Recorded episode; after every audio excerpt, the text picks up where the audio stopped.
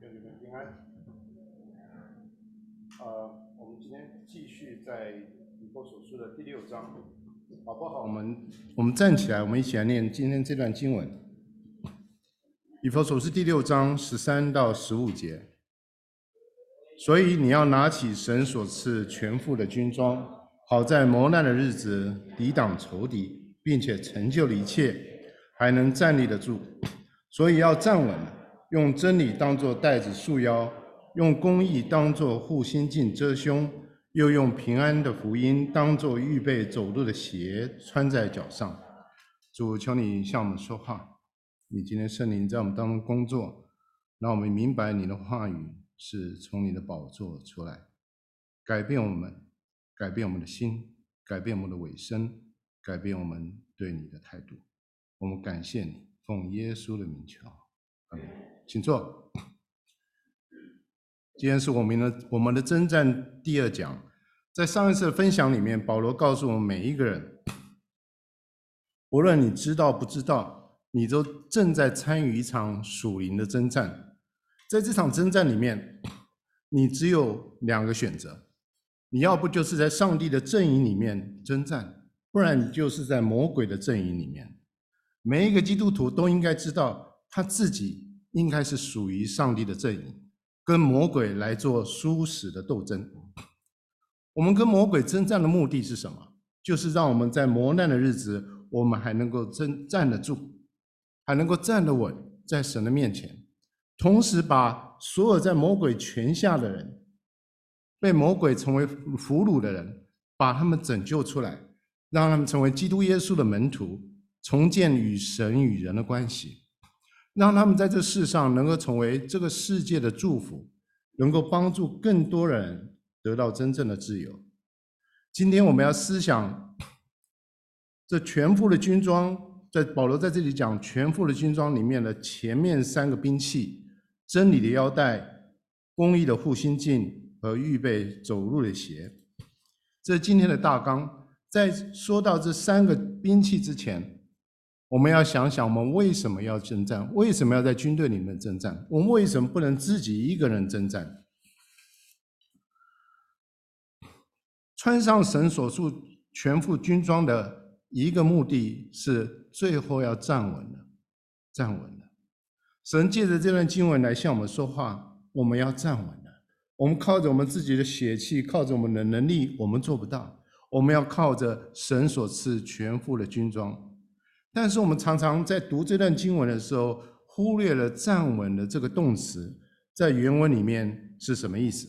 这个意思它是很简单，就是军人被要求在敌人的征战当中，特别是在肉搏战的时候，要坚守阵地，不退却，不投降。只是我们忽略了这个字，它是一个复数的动词，中文里面看不出来，有时候英文也看不出来。它是一个，它的主词是一个。是一个复数，好像在彼得前书五章十二节说：“你们务要在这恩上站立得住。”站立跟站稳在原文里面是同一个字，它的主词都是你们，都是你们。所以保罗的这段经文不只是对我们个人讲的，而是对整个教会发出的信息。我相信保罗那时候是在监狱里面、监牢里面，他旁边很多人可能就是罗马的军兵。他心里想的可能是罗马军团的战斗编队的情况，站稳了，站稳了是一个百夫长用来号召他士兵进入战战斗状态的一个号令。当他发出站稳的时候，所有听到他的士兵，他队伍里面的士兵都会马上回应，站在他应有的位置上，互相的对齐，有秩序的排列。罗马军团是人类史上一个很特别的一个创造。罗马军团的基本的战斗单位大概是八十名的士兵，成为一个小队。小队的队长就是我们在福音书在啊呃在这个使徒行传里面看到的百夫长啊，其实是八个人，八十个人。那六个小队就成为一个营，成为一个营；十个营成为一个战斗的军团。根据历史上不一样，它的人数大概一个战斗军团。最少有六千个人，有时候会到了上万人。罗马人的军团是纪律严明的，这个特色让他与同时代其他的民族、其他的势力比起来，显得非常的与众不同。你要知道，罗马军队面对的敌人常常人数比他们多了非常的多，而且他们的身材跟他们敌人比起来，常常是非常的小，特别是特譬如说北方的蛮族，就现在的德国人，他们的战士呢，在那时候都超过六十以上。但是罗马兵团里面的军人，大部分是从南欧、拉丁民族、西班牙、意大利招募来的军人，他们的平均的身高是五尺五寸，他们的体重是一百四十磅左右，所以他跟这些蛮族比起来，他们是天差地别。一个一个的罗马军人站出来，一点都不可怕，但是他们聚集起来成为一支军队的时候，他们却是一个可以使敌人闻风丧胆的军队。为什么？因为罗马军团是一支纪律的军队，是一支服从的部队，是一支一起行动的部队，是一支站立的稳的部队。即使面对强大的敌人，也不后退的部队。所以在罗马帝国最兴盛的时候，罗马军罗马的军团到各地去征战，攻无不克，战无不胜。他征服了欧洲大陆、地中海的四周、北非以及亚洲的地方。保罗在这里不是对一个人说话，他是对教会来说话。只是现在教会最大的问题之一，就是教会和其中的信徒接受一种个人化的基督教的信仰观。你记得吗？当你信主的时候，有没有基督徒告诉你，你的决定是你个人的决定？耶稣基督是你个人的救主，你前面的信仰的生活是你个人的旅程。从此之后，你可以过个人的信仰的生活，你跟神之间有个人的关系，这是没有错的。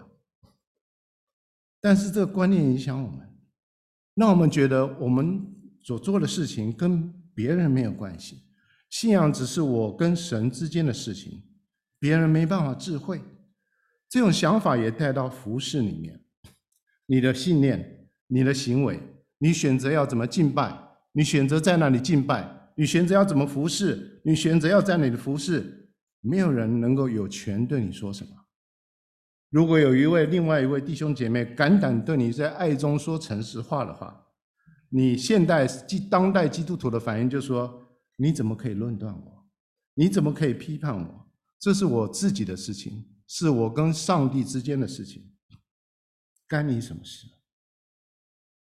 当我听到这样说法的时候，脑海中第一个反应就是：你说的对，这是你跟你神之间的事情。只是你的神不是圣经中启示的神，他只是你想象中的神而已。这个时代流行个人化的信仰，在个人的灵命的塑造上面有价值，但是它绝对不是圣经所教导我们基督教唯一的信仰观。以及从这个观念里面所带出来信基督徒的生活的方式，其实这种基督徒生活方式已经被证明是危险的，很容易让一个基督徒对人群产生疏离感。这种独立于人群之外的思维，使人的心对其他的弟兄姐妹已经很难有一种家人或是责任的感觉。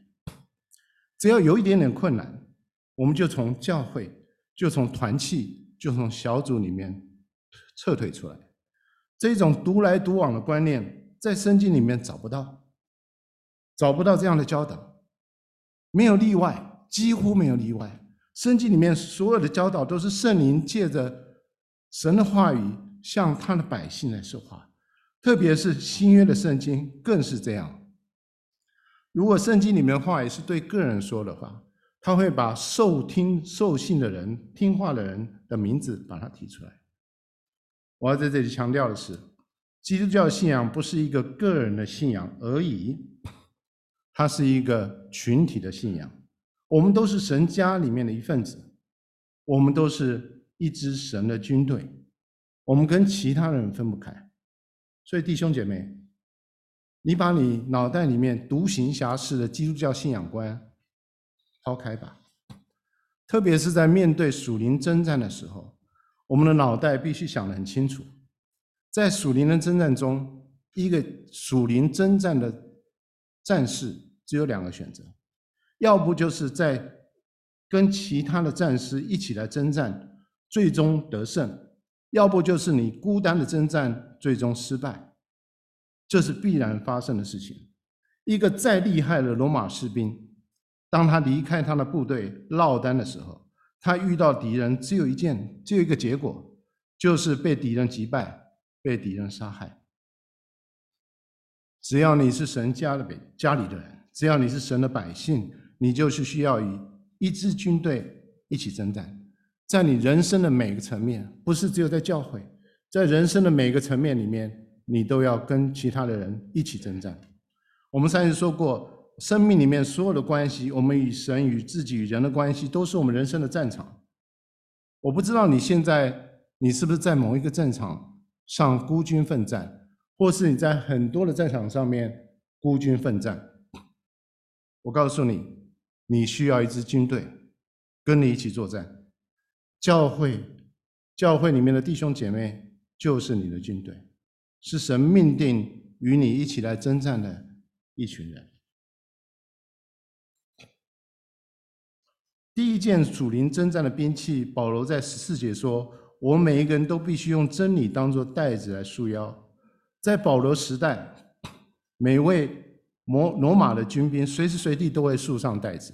束上腰带，他们腰带大概两英寸宽，是用皮革制成的，用来放，它可以用来放他们的短剑以及其他的武器，挂在上面。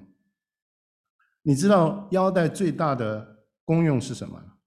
它最大的功用就是让罗马军兵把他们的外袍，他们外袍是一块大的布，他们披在身上有洞，可以手跟头放在出来。可是他如果没有腰带的话，他就散在外面。他就不受约束。他这样的外袍，他们把它塞在里面的时候，他们在跟敌人在肉搏战的时候，他就不会让敌人有机会抓住他的外袍，来把他拉倒，或是用外袍来捆住他的脖子、蒙住他的头等等等等危险的动作。所以，对一个罗马兵丁而言，如果他外袍不塞在腰带里面，没有一个士兵会到战场战场上打仗的。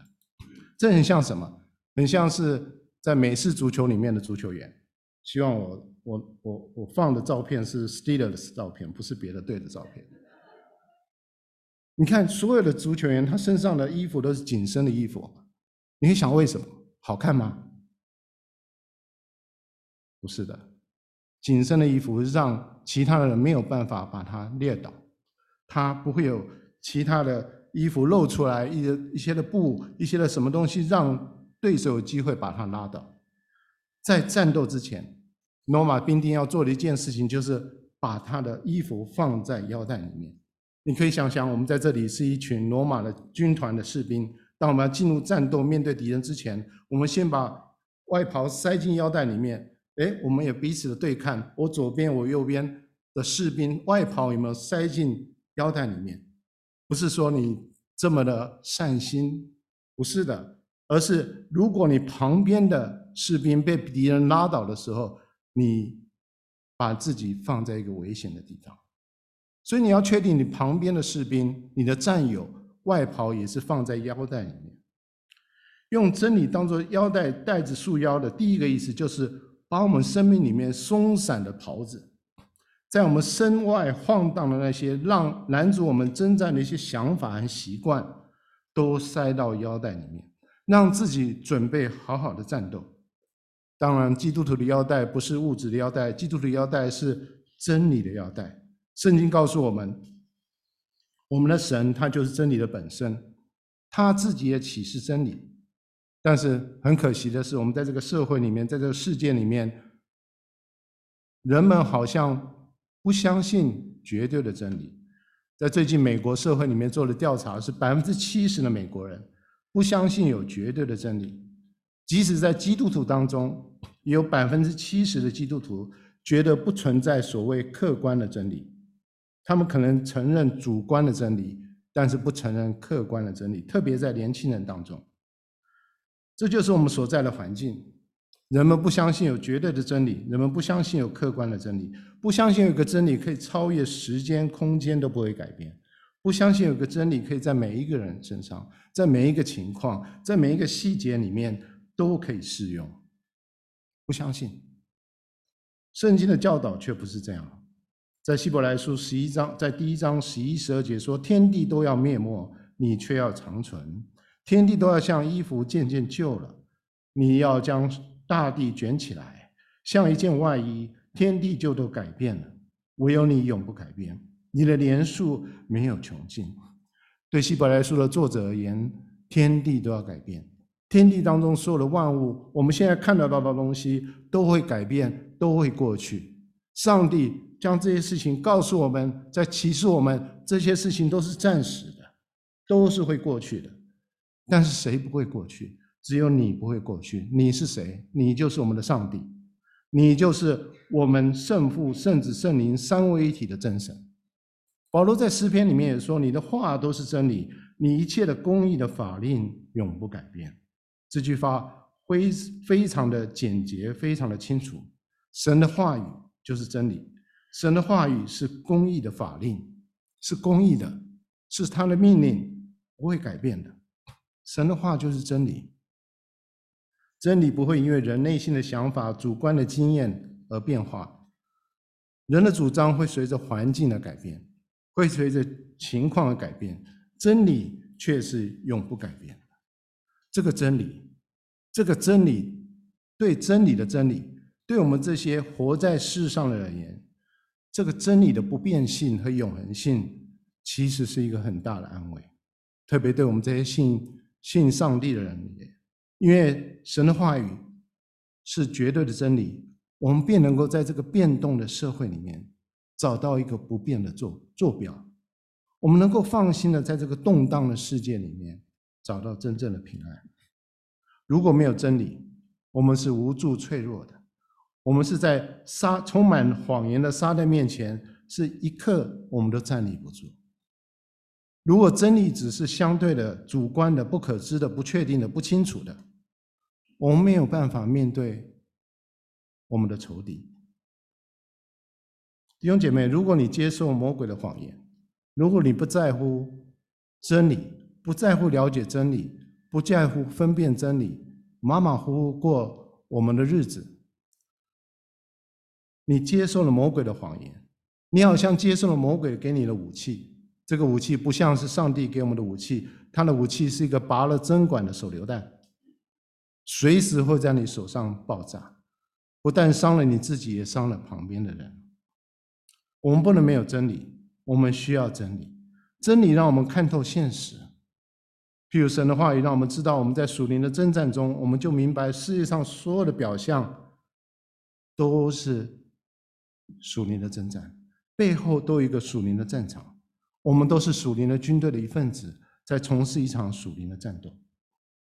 真理让我们看透属灵的现实，真理也向我们挑战，真理向我们批判。很多人在看圣经的时候说我在批判圣经，真正的信主的人到圣经的面前是让圣经来批判我们，圣经来挑战我们，圣经来改变我们。约翰福音十七章十七节说：“求你用真理使他们成圣，你的道就是真理。”耶稣在上十字架之前向天父祷告说：“你已经启示了你的道，你已经启示你的儿子，启示你的独生子，充充满满的有恩典有真理，在他的门徒的面前。如今，如今求他让他的门徒能够分别为圣，让他们成圣。什么叫成圣？成圣就是归给上帝的意思。耶稣的门徒。”当他成圣之后，他们就不再有主权，对他们生命自己有主权，他们对他们生命不再有拥有权，他们已经完全处于神，他们不再是自己的人。这是真理当做带子的第二个意思。真理不是真，带子不是真理的内容，带子是我们对真理的态度。当我们束上真理的腰带的时候，我们把我们的信心放在主的面前。在那永恒完美的真理面前，就是我们的上帝，就是我们的，就是上帝的话。当你束上真理的腰带的时候，你表示对真理有充分的信心，你有对真理有坚定的委身，你被真理分别出来，你不再是自己的人。主耶稣基督是你的大元帅，你是属于他的人，你必须委身在这场征战里面，因为你是他军队里面的战士。我们举个例子，假如你是一个容易生气的人，你愿意用真理来束腰，胜过你的怒气吗？你愿不再让撒旦借着你的怒气攻击你和你旁边的人吗？如果你愿意的话，首先你必须用真理束腰，把自己分别归给主，把自己变成主军团里面的一个士兵，束上真理的腰带，在你生命里面所有不讨你喜悦、所有不讨神喜悦、松散的外袍和上面晃荡的穗子，都塞到真理的腰带里面，把自己把自己放在上帝的话语的面前，降服在他的面前，让上帝的话语启开你的思想，平静你的情绪，改变你的生命，让你能够勇敢的活出他的话语来。这是第一步，这是第一步。你的第一步可能不是去找 anger management，你的一第一步是回到上帝的面前，束上腰带。降服在真理的面前，这些可能不是一朝一夕能够做到的，但是你在基督面前里面必定能够得胜，最终能够得到，能够做到像雅各书所说的：快快的听，慢慢的说，慢慢的动怒。你不是在做情绪管理，你不是在做道德诉求，你是把自己用你自己的信心降服在圣神的真理的面前，在主耶稣基督的面前。透过一次又一次的祷告、读经、团契，你生命里面的经验，在圣灵里面把自己委身在必然得胜的属灵征战当中。你的战场虽然在你的身上，但你不是一个人独自的征战，你是与你的弟兄姐妹和魔鬼来征战。如果你需要帮助的时候，你会向你的弟兄姐妹很谦卑的、很勇敢的。寻求帮助，说我的生命里面有挣扎，但因为你是我的弟兄，你是我的姐妹，我请你来帮助我，因为我不愿意让撒旦在我生命里面利用我的软弱，利用我的怒气来伤害我的妻子、我的儿女以及我的教会。同样的，当你有弟兄姐妹来向你求助的时候，你也会用同样伸出你的手。来帮助扶持你这位身边的战友，你不会论断他的软弱，你不会嘲笑他的无知，相反的，你会用具体的行动来爱他，让更多不要让更多撒旦的诡计在他这个弟兄姐妹的身上得逞，因为你知道，你跟他没有什么不同，你们都是在属灵的战场上面对强大的仇敌。撒旦，慢慢的、慢慢的，神会改变你，圣灵在你心里面会做出工作，长出果子，让你活出神的话语。你慢慢的越来越不会被激怒，你的怒气越来越能够被控制，你越来越容易面对问题，你越来越能够有能力面对和你意见不同的人，和他们交谈，聆听他们的想法，跟他们一起。在爱中解决问题，这是一个例子。这个可以用在很多很多我们人生的领域里面。你会发现，用真理的带子束腰，你能够跟众圣徒拿起神所赐全副的军装，在这个邪恶的日子抵挡仇敌，成就了一切，还能够站立得住。保罗提到了第二个兵器是护心镜。十四节说，用公义当做护心镜遮胸，护心镜就是用皮革啊做的，在罗马士兵用来保护他胸前的一个胸甲。它一般是用坚韧的亚麻布或是或是皮坚韧的皮来做的，上面可能固定一些金属的东西。护心镜可能是有几十磅那么重。他们为什么需要护心镜？因为它用来抵挡敌人的武器。特别是他们是肉搏战，用短剑在互相攻击的时候，他们需要护心镜保护他们重要的器官，特别是他们心脏，或是他们胃、他们的肠子等等。基督徒佩戴的护心镜是属灵的护心镜，是公益的护心镜。什么意思？什么意思呢？弟兄姐妹，当你信耶稣的时候，成为一名基督徒的时候，主耶稣基督的义就归在你的身上。义归在你的身上是什么意思？就是基督的义本来不是你的，如今因为耶稣基督的救赎，他的义就成为你的义，就算作你的义。新约用一个很具体的图像来表示，就是主耶稣基督的义的外袍。袍子穿在你的身上，所以从你信耶稣那一天开始，直到永恒，每当神在看你的时候，他就看到耶稣基督的义，耶稣基督的义袍，就像哥林多后书五章二十一节说：“神使那无罪的替我们成为罪，好叫我们在他里面成为神的义。”不是我们已经够得上成为义了，不是。而是我们藏在主耶稣基督的义里。为什么我们需要护心镜？为什么我们心心需要保护？我们既然有这样的意呢？因为我们还不完全，我们的心还是撒旦攻击的目标。记得吗？当魔鬼告诉夏娃，神说你吃的日子，吃的果子日子就要死，但是神并不是这样讲，神并不认真的，你也不需要太认真。在那个时候。魔鬼正在欺骗夏娃，他正在攻击夏娃的心。魔鬼欺骗了夏娃，如今也不断的欺骗了我们，让我们觉得说，我们跟神的关系，我们不敬畏神，我们得罪神，这些的事情其实无所谓，没有那么严重。神不当真的，魔鬼从我们的心来下手，他攻击我们的思想，攻击我们的情感。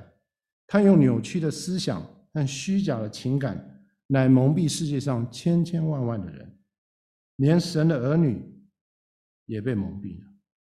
弟兄姐妹，我们都需要公义的护心镜来保护我们的心，免得让魔鬼用假的信仰混乱我们的思想，用个人化自私的诉求使我们的情感混乱，在错误当中追求满足自己的欲望。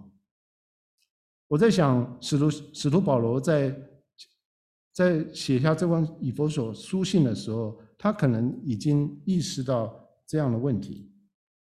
譬如，当他写污秽的言语一句不可出口，只要随时说造就人的好话，叫听见人得益处。我想他知道，听的人当中，就在以佛所的会堂里面，可能有人说，保罗说任。叫我们不要说任何不好的话，不要说不造就人的话。其实保罗不是这样认为，他是讲别的事情，他是给只是给我们一个道德的一个一个努力的目标，我们只要参考就好，我们不用太去认真的解释，好像每一句话都要照着做。这就是魔鬼的工作，魔鬼喜欢把神的话给的标准，把它放在我们脑袋里面，然后再做一些改装，扭曲它原来的意思。他可以把神的圣洁扭曲成律法主义，他可以把神的慈爱扭曲成放纵主义，他可以把神设立的标准扭曲成人的理想。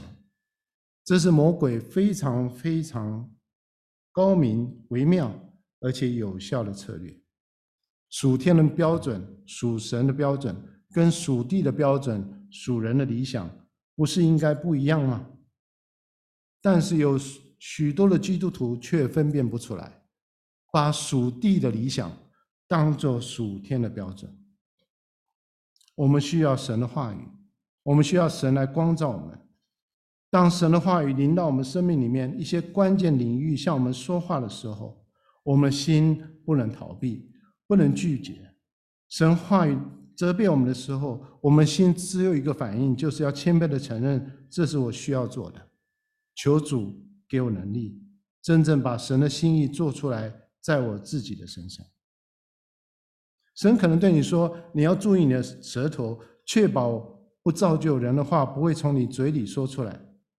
当我们听到的时候，我们的回应应该说是谢谢主的教导，请赐给我一个受教者的石头舌头，让我能够像你一样扶助那些软弱疲乏的人。这是一个正确的我们新的态度。相反的，如果你的回应是说好的，我现在没有时间，等晚点我再想这个事情，我们就落入撒旦的圈套里面，你就给撒旦制造一个机会。让你延迟面对你问题的时间点，结果是你永远可能不能处理这个问题，不会处理这样问题。如果是那样的话，撒旦就得胜了。真正的顺服是完全的顺服，真正的顺服是及时的顺服。一半的顺服不是顺服，延迟的顺服也不是顺服。这就是为什么我们需要公益的护心镜，来保护我们的心。我们能够有意识的、及时的顺服采取行动，让我们外在公益的行为和我们身上穿戴的基督耶稣的义能够相称。所以保罗在这里讲的护公义的护心镜，主要不是在讲基督的意义。记住，他是对基督徒说话，基督徒应该都有基督的意义在他们生命里面。但他们生命里面不见得都看得到真实的公义。我们虽然有基督的意义复辟我们，但不能保证我们能够活出我们应该活的样子。保罗提醒我们这些主主里的人，我们每天选择要做正确的事情，那就是他一直要在教导的。他告诉以弗所的信徒：你不单是要认识，不单是要懂得真理，不但要懂得圣经，不单是懂得教义。你们还要去处理你们在日常生活当中你们的苦毒、愤怒、淫乱等等等等，在以弗所当时社会呢，基督徒每天面对的问题。同样的，我们现在要面对处理我们每天所面对的问题，我们每天的挣扎。保罗说：“你会挣扎，是的，我们面对所有的的问题挑战的时候都会挣扎。”但挣扎正是我们展开战斗的开始。我们必须提醒我们自己，弟兄姐妹，基督徒喜欢说属灵的话，喜欢做一些属灵的事情，但是我们常忽略实际生活的层面，我们必须行出来的公义。这些行出来的公义，是跟撒旦属灵征战当中一个重要的战场。我们是不是得胜？展现在什么地方？展现在我们对生活当中伤害、创伤、伤痕、压力、啊误解等等的反应里面。展现在什么地方？展现在我们生活里面每一个决定，我们生命里面每一个反应、每一个决定，都是短兵相见的战斗。保罗知道，虽然神赐给他的义，基督的义。但他生活里面还是需要尽上他人的责任，像是腓立比书第二章里面说：“当恐惧战兢做成你得救，做成你们得救的功夫，因为你们立志行事都是神在你们心里运行，为要成就他的美意。主耶稣基督的义在我们身上，以至于神的生命能力能够像腓立比书里面说的，借着我们所有的立志形式运行在我们心里。”这是神的义。当我们运用公义的护心镜的时候，我们尽上我们征战的责任。我们就像耶利比呃腓立比书刚刚说在里面说的，我们能够恐惧战兢，做成我们得救的功夫。你们有看到吗？在一方面，主耶稣基督的意义是上帝的恩典，是神的主权，不是我们的功劳，不是我们能够做的，是他白白给我们的。在另外一方面，当我们穿上公义的护心镜的时候，是我们对神爱的回应，是人的责任。当我们恐惧战兢，做成我们得救功夫的时候，这是我们对神他的义、他的爱、他的恩典的回应。当神的恩典加上人的回应的时候，在一起的时候神的美意就要成就。这就是为什么要穿上公益的护心镜它的目的它的价值就在这里。我们让神的美意在我们身上能够成就。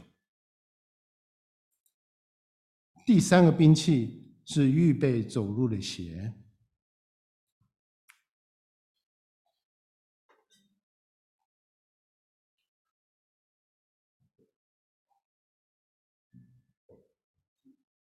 在保罗时代，当时军队的主力是以步兵为主，所以对步兵而言，穿在鞋上、穿在脚上的鞋是一个重要的兵器。好的鞋帮助士兵不会滑倒。罗马的兵士兵的鞋钉上鞋上都有钉子，是用来防止防滑的。因为他们士兵在奔跑、演习、作战的时候，如果他们滑倒，他们滑倒，可能是一件危险的事情，生死交关的事情，所以他必须鞋子必须帮助他们不滑倒，能够站立的稳。其实这段经文，如果只看这段经文，表面上并不是一件容易解释的经文。他这里并没有提到说具体的这个军装的兵器，这第三个兵器到底是什么？是鞋子，到底是一个什么样的鞋子？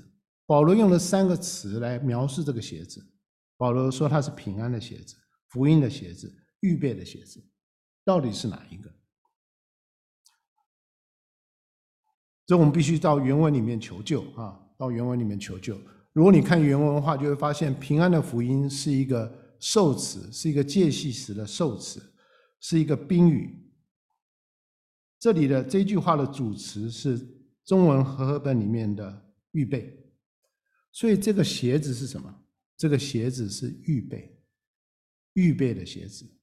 我想 ESV，我看了英文本里面翻译 E S B 它是最好的翻译，它已经把原意翻出来了。这个鞋子是预备的鞋子，这预备就是预备周全的意思，就是这个鞋子是为了平安的福音来预备的。这鞋子是平安的福音来的鞋子。预备这个字的意思是灵灵活、敏捷，是用来形容啊、运动员的那一种他们的品质。如果来形容属灵的战士的话，它也是一种属灵的品格，它是一种心态，表示我们准备好了，我们准备就绪了，我们能够接受各样的挑战，我们不会随便的被随意的被惊动，我们行动快捷，准备去改变。上帝要我们改变的事情，准备去行动。上帝要我们行的，我们有决心，我们有毅力，我们充满了圣灵的能力。这个叫预备。我在这里会想到，在以色列的士师里面，基甸的那一场战役，是在旧约里面一一场有趣的战役，有意思的战役。神吩咐基甸召集军队来驱逐占领的米甸人，所以。基甸就召集的军队，有三万两千人组成一个军队，但是神告诉基甸太多人了，所以基甸顺服主，他就告诉这些士兵说：凡是你想家的，凡是你害怕的，你可以回去。结果有超过百分之六十的百分之六十的人士兵，他们就离开了，两万两千人离开，剩下一万人。我在想，基甸在那时候可能心里面有些动摇。他想说这一万人可以得胜吗？想不到上帝告诉他说这一万人还太多了，所以上帝就吩咐基甸把这些一万的士兵带到水边，他要观察他们的喝水的情况，要看看哪些人是跪在地上喝水。当他跪在喝地上喝水，用口来救水的时候，他就必须把身上的盔甲武器放在旁边。哪些人是？站着喝水，他把盔甲武器还抓抓在手上，他就另外一只手从水里面从啊水里面舀上水来去喝水。圣经里面形容是他们像狗舔水一样的喝水。结果是什么？结果有九千七百名的士兵跪下来喝水，把他们的盔甲武器放在一边，有只有三百名的士兵把水舀起来喝水。上帝说：“就这三百人，就这三百人，神就带着这三百人，基甸就带着这三百人，准备周全的人，使用他们，神使用他们，彻底的击败了米甸人，彻底的把他们从以色列的的土地里面赶走。哦，神的工作跟人的工作方式很不相同。神的工作不看人多人少，他看我们的内心，看我们内心是否警醒，看我们是否准备好了，准备好了要征战。就像我们传福音一样，我们需要一群警醒征战的传福音的勇士，愿意站稳自己的脚步，预备好与他人分享福音。就像彼得前书里面说的。心里尊主为圣。有人问你心中盼望的缘由，就要常做准备，以温柔敬畏的心回答个人。准备好了，随时准备好了，把自己生命里面的恩典、自己的经历、自己跟神的关系，以及神在我身上的爱，随时准备好了，跟旁边人分享。只有准备好了，才能够有征战。在这节经文里面说到平安的福音，平安的福音跟鞋子，他们有什么样的关系？圣经告诉我们说，你必须先与神和好，得到从神那里的平安，才能够得到从神那里的平安。福音使你与神和好。罗马书五章一节说：“我们既因信称义，就借着我们的主耶稣基督得与神和好。”神与人本来是敌对的，然而因为基督来到世上，使敌对的双方都和好了。神与人不再互相敌对，反而可以站在同一个阵线上面。神与人化敌为友，这个好消息就是福音。神与人和好，这个好消息就是和平的福音。我亲爱的朋友。在这里，我就必须清楚的跟你说一件事情，就是你必须诚实的问自己：你有没有平安？在你自己的生命里面，你有没有一直与神来征战？就像我们开头所说的，你不是与神征战，你就是与魔鬼征战，这是二选一的问题。如果你一直向神发动战争、征战、征战，抵挡神，与神为敌。我要奉耶稣的名告诉你，你现在必须结束这样的战争，因为只有这样，你的生命才有真正的平安。你的心要软化归向神，不要与神为敌，才能够得到真正的和平。对基督徒而言，这个兵器告诉我们，我们要传福音，传福音。像上一次我跟各位分享的，其实是一个使命，是一个天职。我们若不传福音给世上的人，世上人就要将世界传给我们。我们原本在世界，在魔鬼，在世界当中，在魔鬼的权下。我们在座每一个人，在线上的弟兄姐妹，我们都是因为别人传福音给我们，我们才信了基督，我们才得到真正的自由。如今我们既然得了福音的好处，自当也将这个好处传给别人。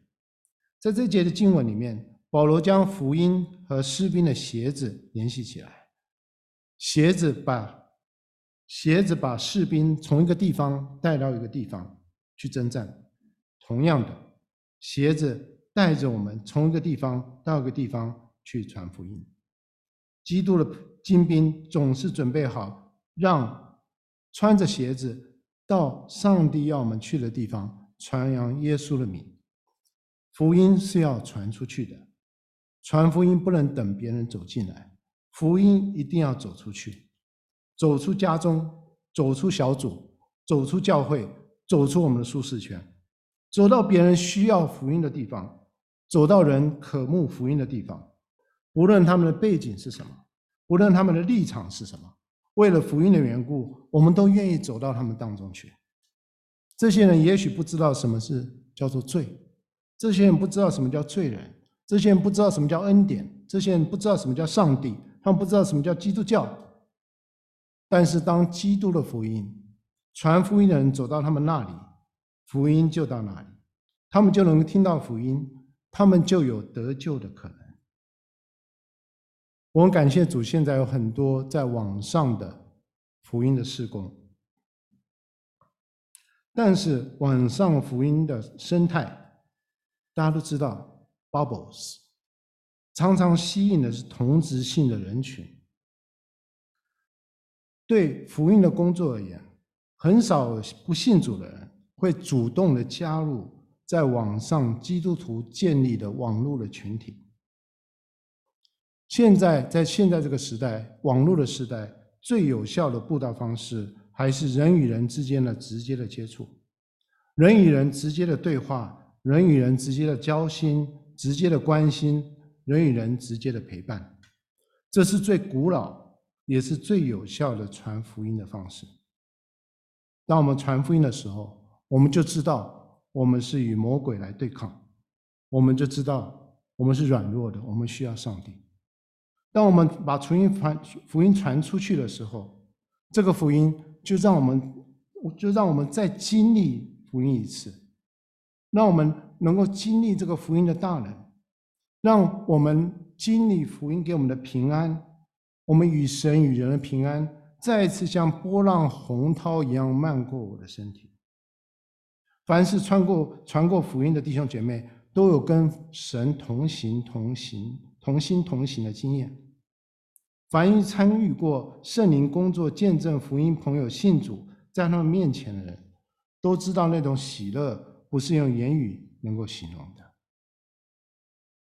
这是保罗告诉我们的兵器，前面三个：以真理做当做腰带，腰带束腰；用公义的护心镜遮胸；用平安的福音当做预备走路的鞋。我们需要真理的腰带。把我们生命当中松散的地方约束起来，约在哪？约束在哪里？在神的话语里面，藏在主耶稣基督的生命里面。在这一场对魔鬼的属灵战争里面，我们重新有个新的尾声。我们需要主耶稣基督的义，我们更需要我们公义的护心镜来遮胸，让我们在世上能够活出一个真正的看得到、摸得着、体会得到别人看得到的公义。我们需要平安的福音当做预备走路的鞋穿在脚上，预备好自己传和平的福音，让自己被福音先被改变。我们成为一个被福音改变的人，我们再去传福音，让所有在撒旦权下的人被拯救出来。最终，最终，耶稣基督就是我们的军装，耶稣基督是我们的真理，耶稣基督是我们的义，耶稣是我们的平安。耶稣是我们的信实，耶稣是我们拯救，耶稣是我们征战的大元帅。当我们接受耶稣基督为主为救主的时候，我们也接受他成为我们的军装。我们穿上它，就不要脱下来。像是罗马书里面说的：“夜黑夜已深，白昼将近，所以我们该除去暧昧的行为，带上光明的兵兵器。”总要披戴主耶稣基督。你还记得大卫王的故事吗？有一天，他选择他不去战场，一起去战场跟他的军队、跟他的士兵、跟他的元帅、跟以色列的敌人征战。他选择回到皇宫里面去，他卸下他的盔甲，他脱下他的军装。当他不警醒，当他放松的时候。撒旦就攻击他，他就犯，他就犯了奸淫的罪，他犯了撒谎的罪，他犯了杀人的罪，他犯了得罪上帝的罪，他犯了罪，以至于他羞辱了上帝的名，也伤害那些他本来应该保护的人，以至于他的家在他离开这个世上之前，刀剑都不离开他的家。我们看到大卫是一个。是一个勇士。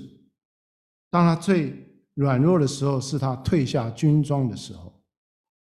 他最危险的地方不是在战场，他最危险的地方是在他的家里面。他最危险的时候不是在战场与人征战的时候，他最危险的时候是他脱下军装的时候。弟兄姐妹，撒旦不会放过我们的，我们必须穿上主耶稣基督的军装。撒旦的诡计总是要寻找我们的空隙来攻击我们，所以，我们穿上军装，我们就不要再脱下来，我们随时准备好，我们一起来打赢这场属灵的征战。我们在他面前祷告。主，我们真是感谢你，让我们知道我们在世的实情就是在战斗里面。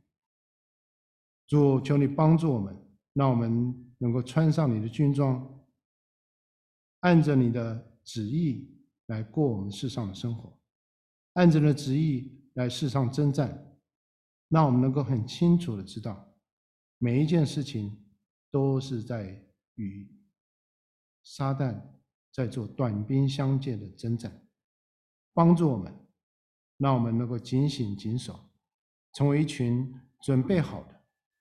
迎接战斗的一群基督的精兵，主要，感谢你，主要，就求你继续的工作，求你赐福这个教会，在这教会里面，让所有的人成为你自己的部队，成为你自己的精兵，来打赢这场战争。感谢赞美你，奉耶稣基督的名求，阿门。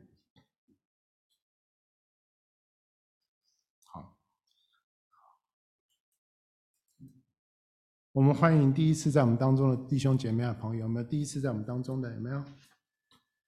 或是很久没有的、没有来的弟兄姐妹？